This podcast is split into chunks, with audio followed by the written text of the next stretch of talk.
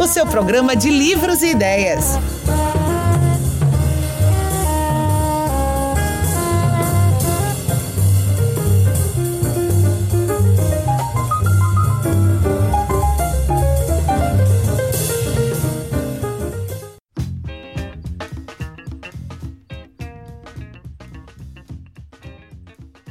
Olá, queridos ouvintes da Rádio Universitária FM e do cafécolombo.com.br.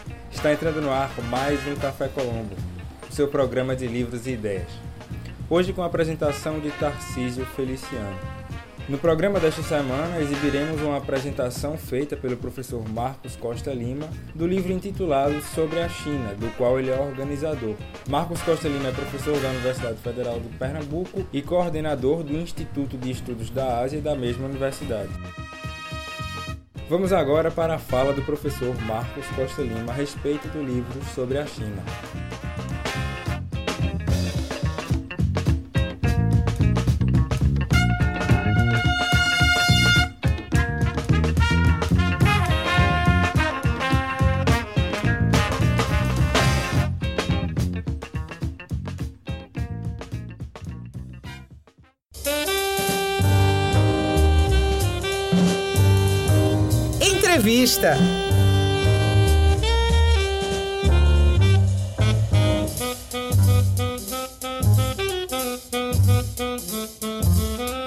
A Índia e a China, elas estavam já se destacando nos anos 90, falavam de China, Shining India, né? a Índia reluzente e, o, e o dragão chinês e tal. E com né, muita informação sobre isso, eu comecei a fiz um projeto que foi aprovado, é, é, creio que era a Fundação Forte, que me deu recursos, condições de, com um indiano, amigo que mora hoje na Inglaterra há mais de 30 anos, a gente fazia visitas à Índia e olhando ainda é, como é que um país, a Índia tem 1 bilhão e 400 milhões de habitantes, não é? E como é que a Índia se desenvolvia. A Índia estava muito avançada, estava muito avançada na questão do software.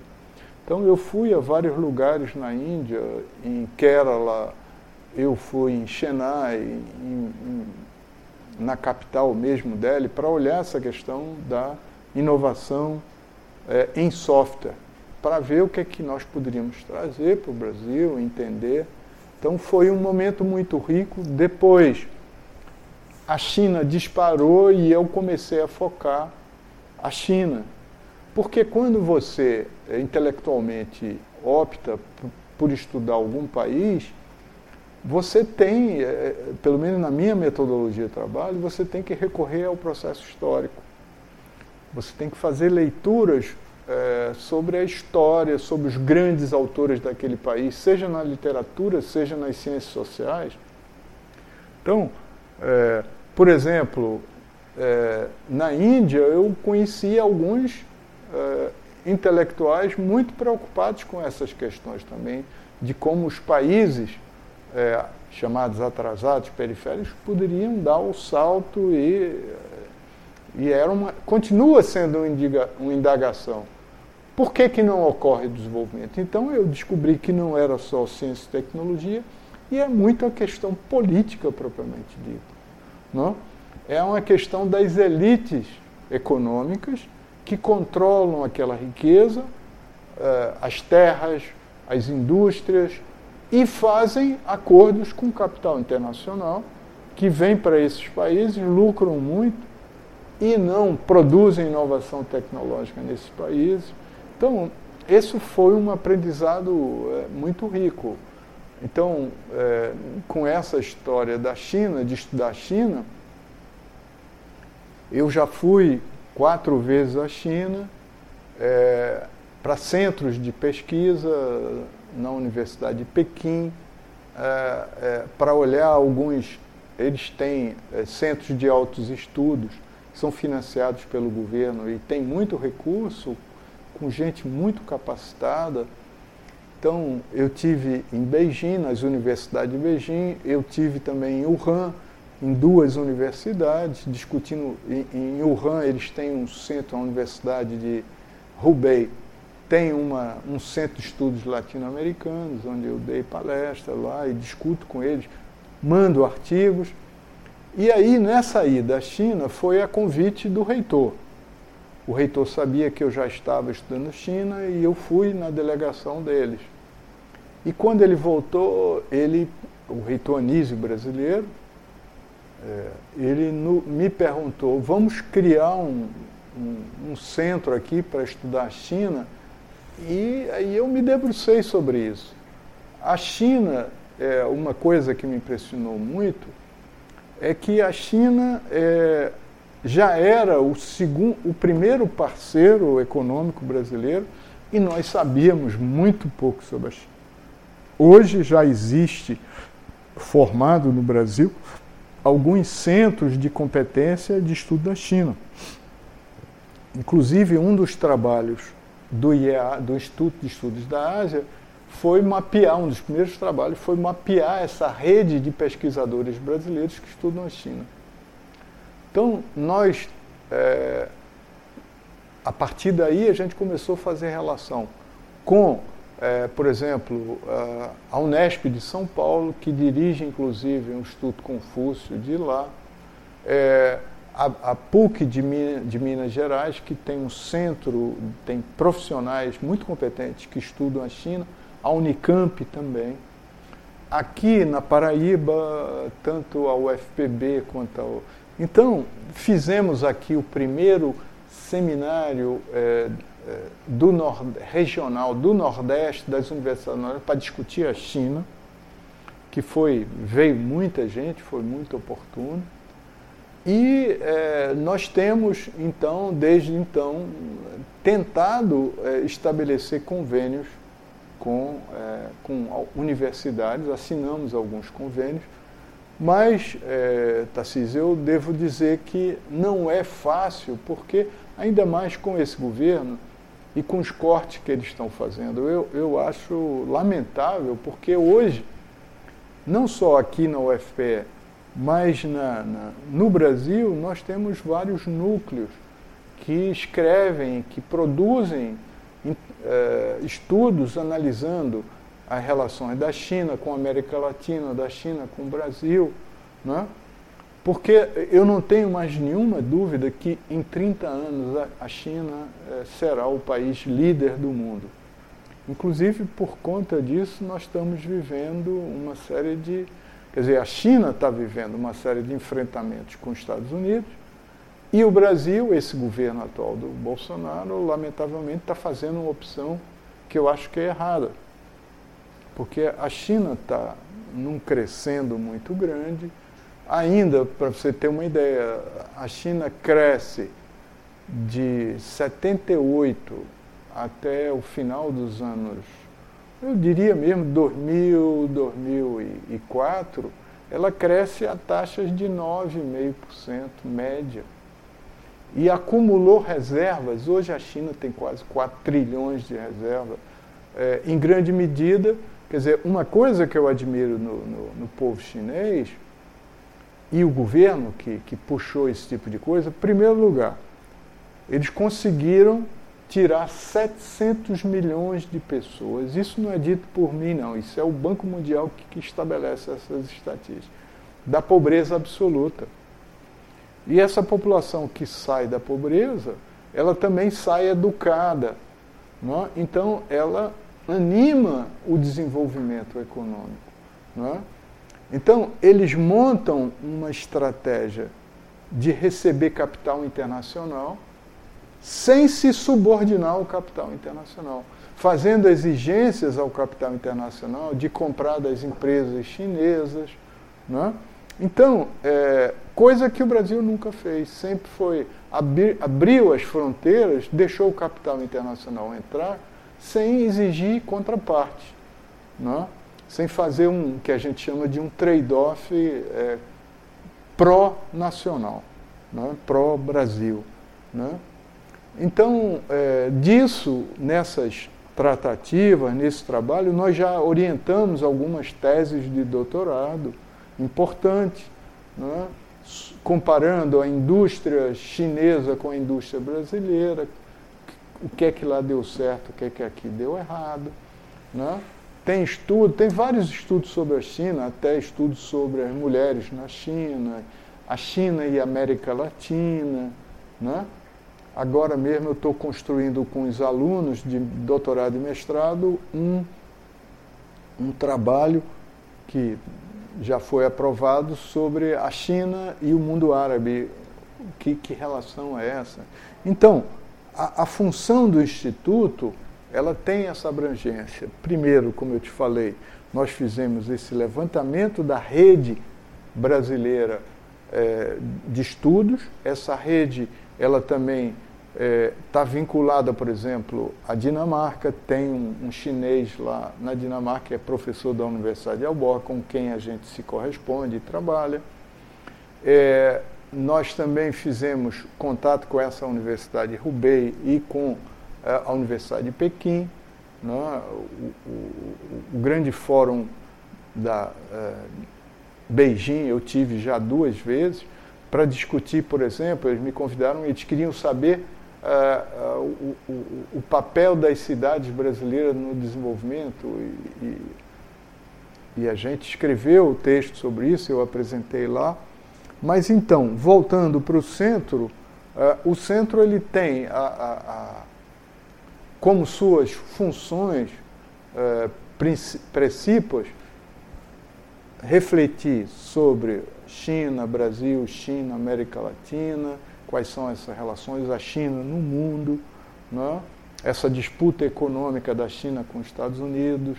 Então, nós formamos pessoal para assumir uma competência nessas discussões, comércio internacional, energia, né, o papel da energia. A China está entrando aqui é, com energia eólica e solar no Brasil.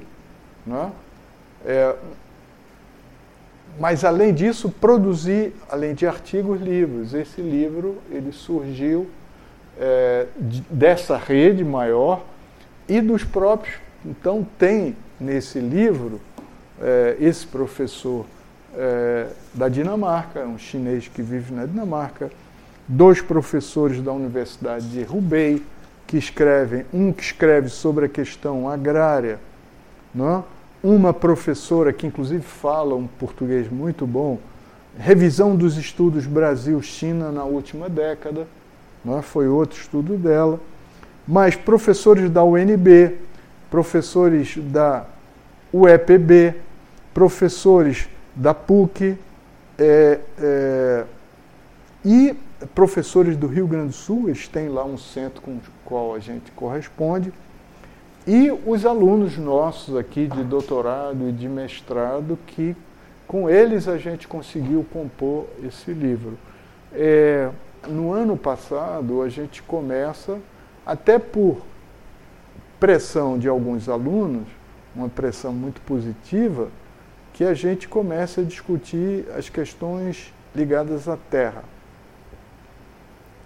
É, e aí entra a China, evidentemente, a questão agrária na China, que é completamente diferente da, da questão agrária no Brasil, porque o módulo rural na China é um hectare, enquanto no Brasil você tem proprietários que têm 10 mil, 15 mil hectares de terra e muita gente sem um lugar para plantar uma horta sequer. O movimento dos sem terra ele brota dessa necessidade.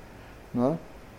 E uma questão que é central, eu, eu incorporei também, porque nessa dinâmica do capitalismo, uma da, são duas questões, na verdade, que a gente está encampando. Uma que é a questão ambiental, que, a meu juízo, é uma das questões mais fundamentais que nós estamos enfrentando hoje. O mundo está enfrentando. Não é? A destruição do planeta por conta da velocidade e da ganância do capitalismo. Você, nós temos vários exemplos concretos nisso aqui no Brasil. O, o, os últimos que aconteceram foi Brumadinho e o, o, dois anos atrás que aconteceu, que aquelas barragens que. Além disso, a, a invasão pela soja e pelo gado na, na Amazônia Isso é muito grave porque a Amazônia ela deveria ser explorada com outros olhos. Né? A Amazônia ali tem uma reserva, por exemplo, para medicamentos futuros, a biodiversidade da Amazônia, ninguém tem. E nós temos e não. Por exemplo, os óleos, os, os cremes que os franceses ganham tanto dinheiro, os perfumes, poderiam sair da Amazônia. Né? Mas isso a gente é, ainda é muito, não tem recurso para pesquisa. Né? É, além disso, formas de você conviver com a floresta de uma maneira é, muito mais sustentável. Porque tem um fenômeno na Amazônia, é, Tarcísio, eu não sei se você já ouviu falar, isso é dito pelos especialistas em, em, em águas, que a Amazônia, a densidade, a, a, evaporação de água, ela é tamanha que a, é, o que eles chamam de rios aéreos. Esses rios aéreos vão parar no Paraná, né, levados pelos ventos, e naquela região toda do, do Mato Grosso, elas caem água para que a soja cresça. Então, na medida que eles destroem a, a, floresta para botar gado, que é outro problema gravíssimo, porque o gado compacta a terra, em primeiro lugar, em segundo, solta metano, que é, é, é, é mais pernicioso pro, pro, de CO2 do que né, para o aquecimento global, é, do que muitas vezes os automóveis. Tem estatística que mostra isso. Então, é, isso é uma preocupação do Instituto. Né? O Brasil exporta muita soja para a China. Mas por que o Brasil não negocia com a China padrões melhores de intercâmbio, com que a gente ganhe também? Não é porque com a soja o governo arrecada, mas com a soja também se joga muita pesticida, se compra muitas máquinas que não são produzidas no Brasil, aquelas colheitadoras caríssimas. Então, tem uma importação, a balança comercial de importação para soja é muito alta. E a gente precisa de dólar, que o Brasil não produz para ter isso. E, finalmente, a pecuária e a soja não, não empregam muita gente. E a gente precisa gerar emprego no Brasil. Então, vejam, o, o Instituto hoje está se preocupando muito com as alternativas ambientais e alternativas agrárias de segurança alimentar. Quer dizer, é o MST e são os camponeses que produzem para a nossa mesa. Grande parte da agricultura que a gente faz é uma agricultura de exportação. É a soja, é o milho, é o café, é o cacau. Então, é, muito pouco disso fica. Então, é, a gente precisaria ampliar o número de trabalhadores rurais é, que poderiam, é, é com, com, com, claro, que com crédito e com competência técnica, produzirem diversificadamente e baratear o preço dos alimentos, o que seria uma grande coisa para o país. Quer dizer, mas o governo é contra o MST, o governo quer, quer fazer uma outra política para a Amazônia que eu considero extremamente danosa para o futuro do país. Quando eu estou falando futuro do país, eu estou falando da juventude mesmo. Né? O, o, o, desenvolvimento sustentável ele vai ter que ser enfrentado, quer os governantes queiram, quer não. Né? Então, é um pouco isso é, é, a última, a último setor que a gente está discutindo é esse setor de meio ambiente e, e de segurança alimentar. E também olhando para os países é, do mundo asiático. Né? A Eurásia hoje é uma, quer dizer, a economia mundial está se deslocando para aquela região. Então é fundamental que é, intelectuais no Brasil, jovens, intelectuais, eles comecem a se preocupar com isso, com, com outras possibilidades de, de geração de emprego, de geração de riqueza para o nosso país. Então, em linhas gerais, é isso. Eu agradeço muito a, a, o interesse de vocês no Instituto de Estudos da Ásia e nós estamos aqui à disposição. Temos regularmente outra coisa que eu não falei, que faz parte da, do digamos assim, do, da estrutura do centro, organizar sempre palestras e seminários. Outro tema é, importante que nós estamos preocupados que é as guerras cyber, quer dizer, as guerras híbridas, que hoje é, são novos tipos de fomentar conflito que as grandes, os Estados Unidos faz muito isso. Né? Agora com a Venezuela a gente está vendo. Né? É, então, essa questão da, das guerras híbridas, da, da, né? dessas novas tipologias de, de guerra que não é uma guerra direta como, como antes, é uma guerra que contrata mercenário, ou é uma guerra que, sabe, que se infiltra no meio da população para fazer o, a desagregação social. Quer dizer, fala-se muito que em vários lugares, tanto o Trump como aqui no Brasil mesmo, as fake news, as fake news são forma de guerra, de, de guerras híbridas, né, para mudar governo, para. Né? Então é isso, é, é só sintetizando. O centro está preocupado com a dinâmica do capitalismo, está olhando para o mundo da Ásia e as relações desse mundo da Ásia com a América Latina e, e com o Brasil. Né? A CEPAL fez um esforço interessante de, de estabelecer eh, relatórios sobre as possibilidades que contém essa, essa, essa geopolítica, né? essa nova geopolítica que a gente está querendo. E para a Universidade Federal é muito importante, eu acho, que entre nas disciplinas, e eu vou terminar com uma outra questão que indiretamente nós estudamos aqui, que são os estudos pós-coloniais. O que é isso? Quer dizer, vários intelectuais da Índia, intelectuais da África, intelectuais da Ásia e da América Latina, inclusive eu tenho uma aluna que fez uma tese de doutorado colocando Darcy Ribeiro como um, intelectual pós-colonial, dizer, que a gente precisa entender que o nosso, a nossa formação e a nossa origem no contexto do capitalismo foi por baixo, foi pela opressão, pela determinação é, de fora para dentro, por isso a gente se industrializou tardiamente, por isso a nossa economia, como dizia Celso Furtado, era regida de fora e não por nós mesmos. Então, os estudos pós-coloniais são possibilidade de a gente fazer revisões, porque a nossa academia ainda é muito eurocêntrica, está, estadunidense.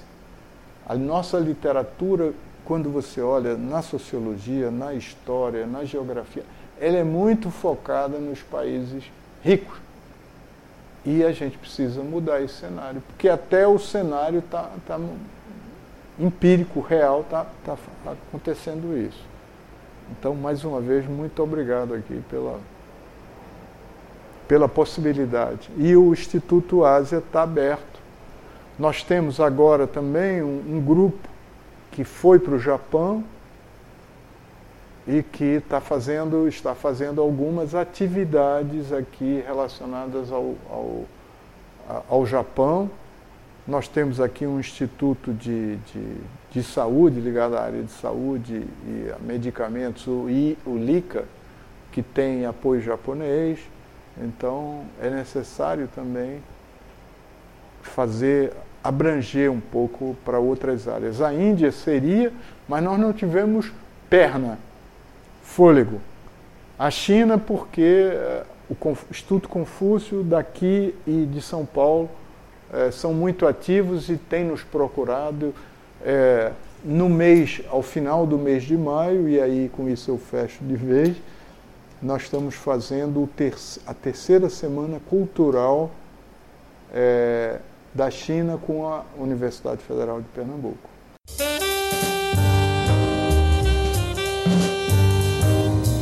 Entrevista.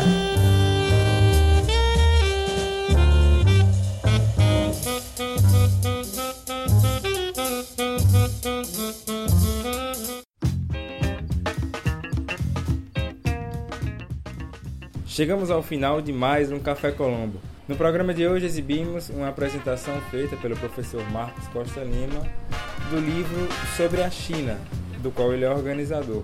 Se você gostou desta ou de outras entrevistas, você pode acessá-las por meio do nosso SoundCloud, entrando no link soundcloud.com/café Colombo.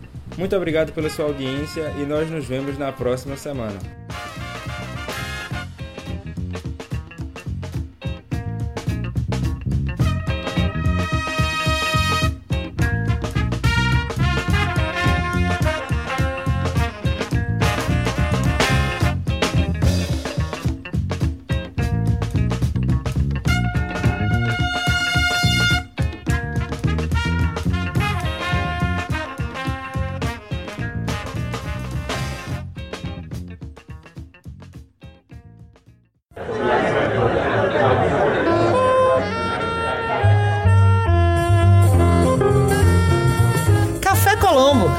Programa de livros e ideias.